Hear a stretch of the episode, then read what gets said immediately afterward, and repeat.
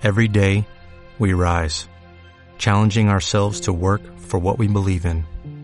At U.S. Border Patrol, protecting our borders is more than a job, it's a calling. Agents answer the call, working together to keep our country and communities safe. If you are ready for a new mission, join U.S. Border Patrol and go beyond. Learn more at cbp.gov/careers. Pablo Rodríguez Pinilla y Soledad de Juan, Onda Agraria.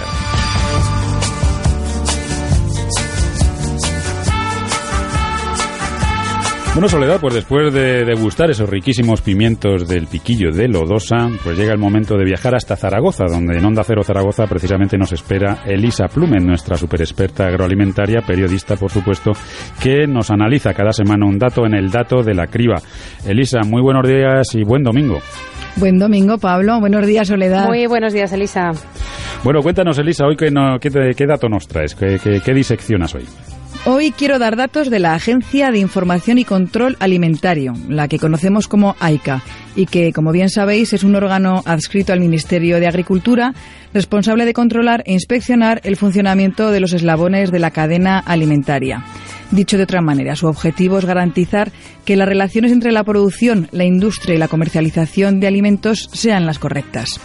En cuatro años y medio de funcionamiento, desde 2014 hasta junio de 2018, esta agencia, AICA, ha realizado 4.000 inspecciones, ha puesto más de 1.200 multas y ha recaudado unos 10 millones de euros.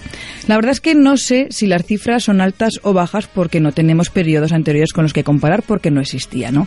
Pero sí que hay que tener en cuenta que en este tiempo se ha tenido que construir todo el engranaje y el funcionamiento de la AICA, con lo cual, pues bueno, por lo menos saber que ahí ha habido un tiempo de, de, de formarla y de crearla.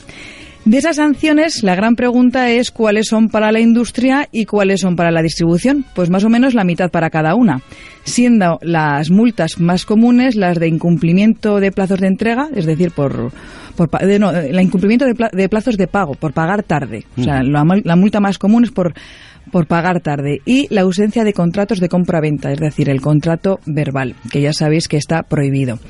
Por sectores, el que con diferencia ha recibido más multas es el de frutas y hortalizas, con unas 1.400 sanciones de las 4.000, seguido bastante de lejos por el sector lácteo, el aceite de oliva y el de vino.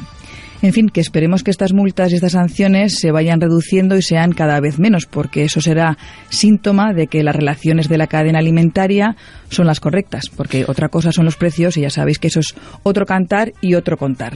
Efectivamente, la verdad es que todos querríamos que no hubiera sanciones, pero también es verdad que es importante tener un organismo al que la gente respete. ¿eh? Y por desgracia, pues muchas veces el único respeto que entendemos es esa sanción. Pero bueno, es importante que se vigile, que, que el productor también esté, eh, se sienta protegido, ¿no? De, de, alguna forma, y la AICA, desde luego, eh, en este periodo que incluye su formación y, y su, su, puesta en marcha, pues la verdad es que yo creo que sí, poco a poco va, va ocupando un lugar en el corazoncito del productor, ¿no? Se ve, uh -huh. se ve protegido, ¿no?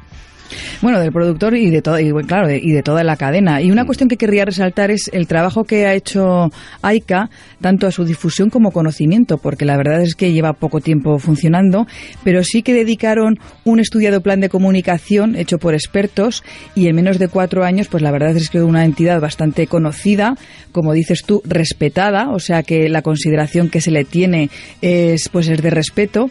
Y, y luego también, eh, ya sabéis que proviene de una ley, la ley de la cadena alimentaria, que es una normativa que se está intentando copiar en Europa. Con lo cual, pues bueno, igual dentro de unos años no sé si habrá alguna AICA en la Unión Europea, no lo sabemos.